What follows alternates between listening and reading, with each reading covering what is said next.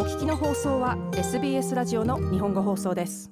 オーストラリアの魅力を日本の若者、いわゆる Z 世代、そしてミレニアル世代に伝えるキャンペーン Ready for Australia そろそろ始めるオーストラリアはオーストラリア観光局と株式会社旅っぽのタイアップ企画として2月16日に開始しました。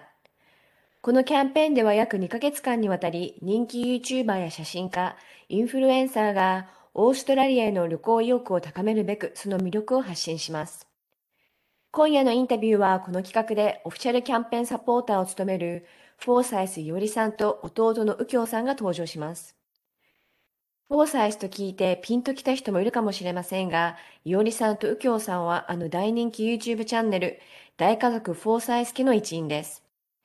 日豪ハーフ8人兄弟の長女であるいおりさんと三男である右京さんにまずは活動について聞いてみました。今回、オーストラリア観光局と、まあ、 TABIPPO の Ready for Australia キャンペーンにおいて、まあ、一つは我々家族で YouTube をやってるんですけれども、観光局とのタイアップ動画という形で、えー、シドニー、まあ、オーストラリアの観光、現在の観光の様子を、まあ、紹介するというような、えー、YouTube での動画の投稿っていうのをまず家族でやってるんですけれども、もう一つがその家族の中でも長女の私と、えー、三男の右京がキャンペーン公式サポーターとしてまあ、我々の SNS なので、我々の視聴者にオーストラリアの現在のまあ観光の情報だったりとか、観光局がシェアするのをまあリツイートだったりリシェアして、オーストラリア観光を盛り上げるっていうような活動をしてます。実際にオーストラリアのどんな魅力を伝えているのでしょうか？まあ、2年間オーストラリアの国境がやっぱ閉まってたので、2年間観光局が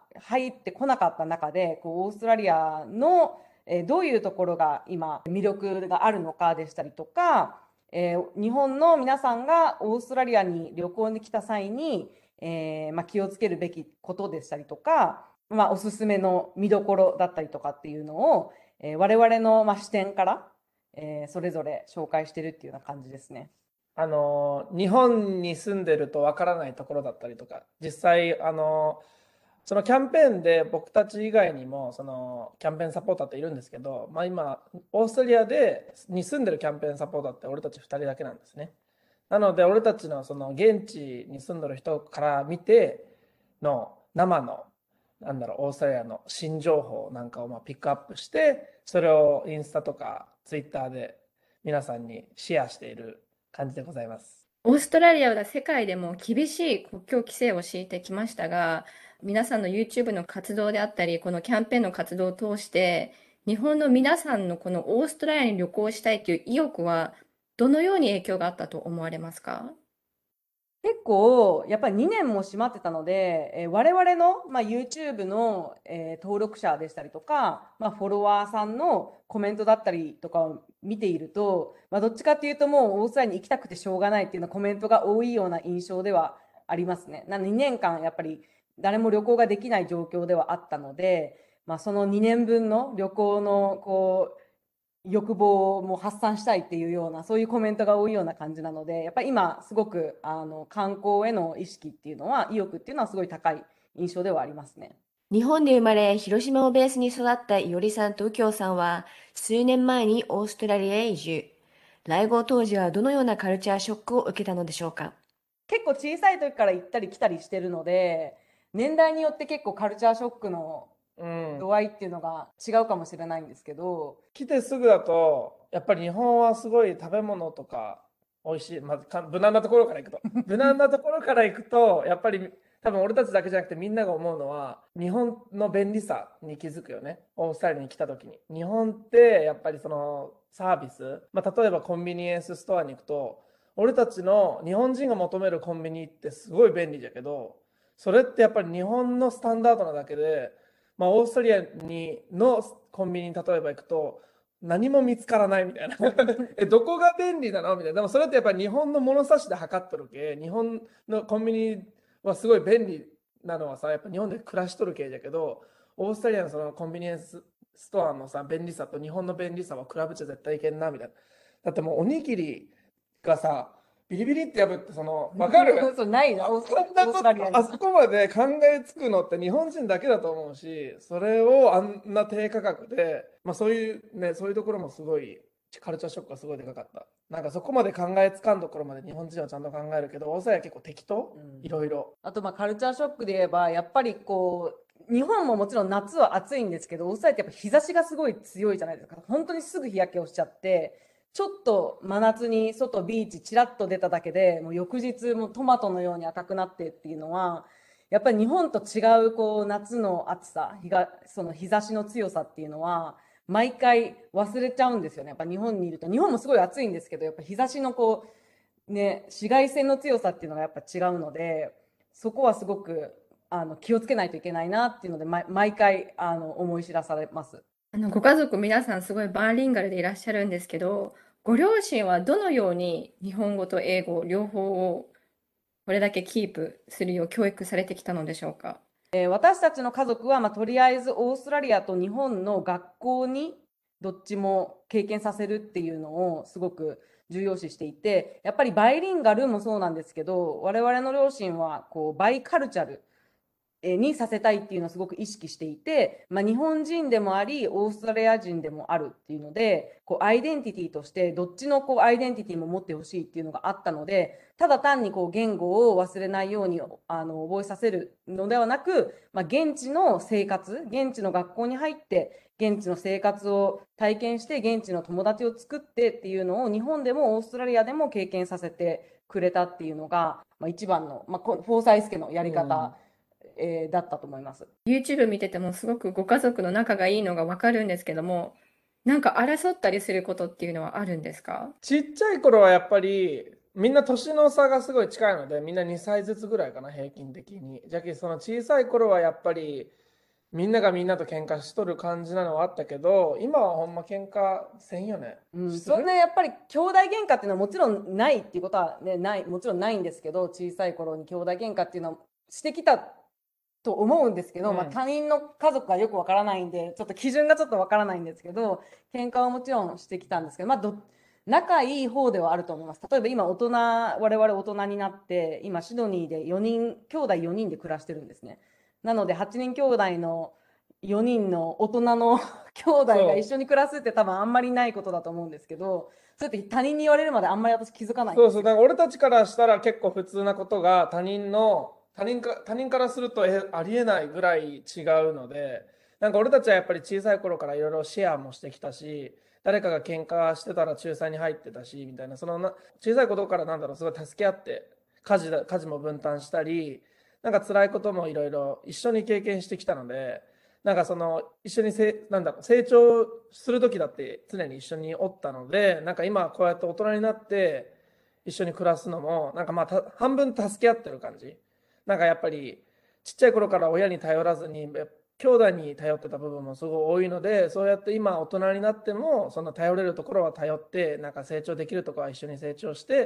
っていうのが、まあ、昔かわ昔から変わってない感じはするよね。うんななんで兄弟っていうよりも友達っていう感覚だと思います。2020年のパンデミックの真っ只中に始めた YouTube チャンネルは、家族が日本とオーストラリアにバラバラで暮らすフォーサイス家にとっては、さらに絆を高めるものとなりました。コロナ前から家族の何人かはオーストラリアに住んで家族の何人かは日本に住んでっていう感じだったので、まあ、1年に誰かしらが日本に帰ったり誰かしらがオーストラリアに来たりっていうので家族全員一つの場所に集まることはなくてもそれなりにみんなそれぞれで1年の間に会うようにはなってたんですけど、まあ、そのコロナになってからそれがすごい難しくなって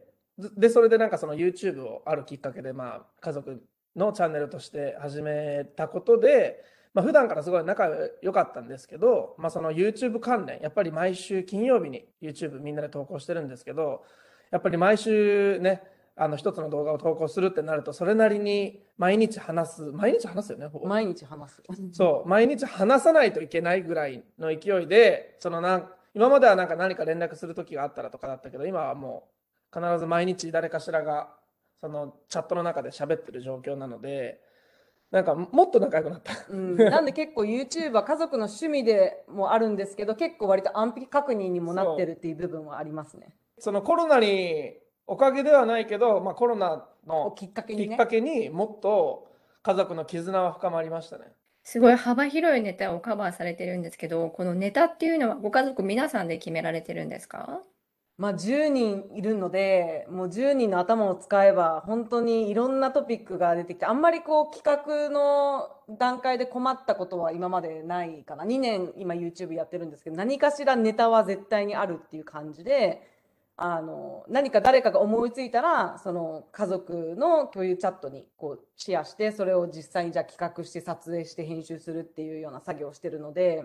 そうですね。結構家族で決めてるっていうのももちろんあるんですけど、あとは割と我々の視聴者が動画のコメント欄でこういう動画作ってくださいってリクエストしてくれることが多いので、もうそれをそのままもう企画案にしてこう撮影しちゃうっていうのは今までも多かったような気がします。あの、ネタの中でも一番反響が良かったものっていうのは何になりますか？結構いろんなネタをやってきたんですけど、今までで一番再生回数が高かったのは、この2人の動画なんじゃけど、まだいよりがその日本におるときにあの、まあ、作った動画で、その俺のあのゲイだっていうことをカミングアウト、家族にカミングアウトした時のなんかまあきっかけだったりとか、まあ、その LGBT 関連のその対談動画。そう対談動画かな。そのそのカミン家族にカミングアウトしてどうだったかとか、そのカミングアウトする前までどんな、まあ、どんな経緯でカミングアウトしたかとか、私が右京にインタビューしてるような形のね。ズームでね、ズーム上で、ズームっていうか画面越しで、あのまだその時は一緒に住んでなかったんで、それが今でも一番トップの、ねうん、それが一番の動画で、あとは結構人気なのは、あの私たちの母親、マミーって呼んでるんですけど、あのまあ、にオーストラリアに住んでいる日本人っ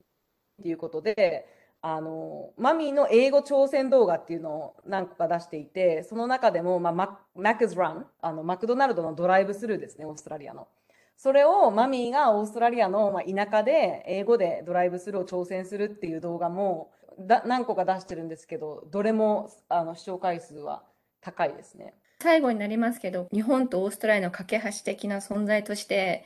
どのようなあの活動を今後されていきたいですか？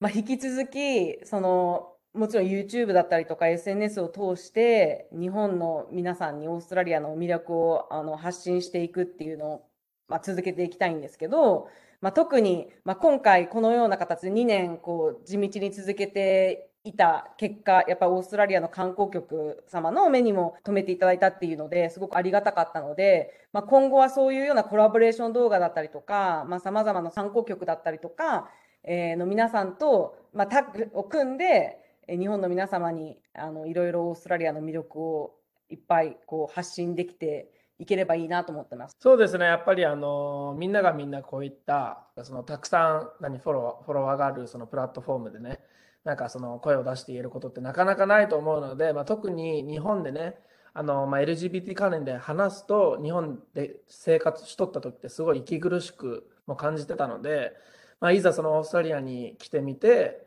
カミングアウトできたっていうこともあって、その YouTube とか Instagram とかね、SNS を使って、そういう、まあ、いろいろ情報を発信したり、まあ、差別がなくなるような、日本のね、マイノリティの手助けができる、できたらなと思ってますね。あとはなんか今まではこう一方的にね発信っていう活動をすごく主にしてきましたけど今後はもうちょっとこうコミュニティをこうつながれるようなコミュニティ作りっていうのは、えーやっていきたいなとはあの思ってます。オーストラリアの観光キャンペーンを務めるフォーサイスよりさんと右京さんでした。このインタビュー記事には大家族の写真やお話にもありました YouTube のリンクもあります。ぜひ見てみてください。アドレスは sbs.com.au スラッシュジャパニーズです。もっとストーリーをお聞きになりたい方は iTunes や Google ポッドキャスト Spotify などでお楽しみいただけます。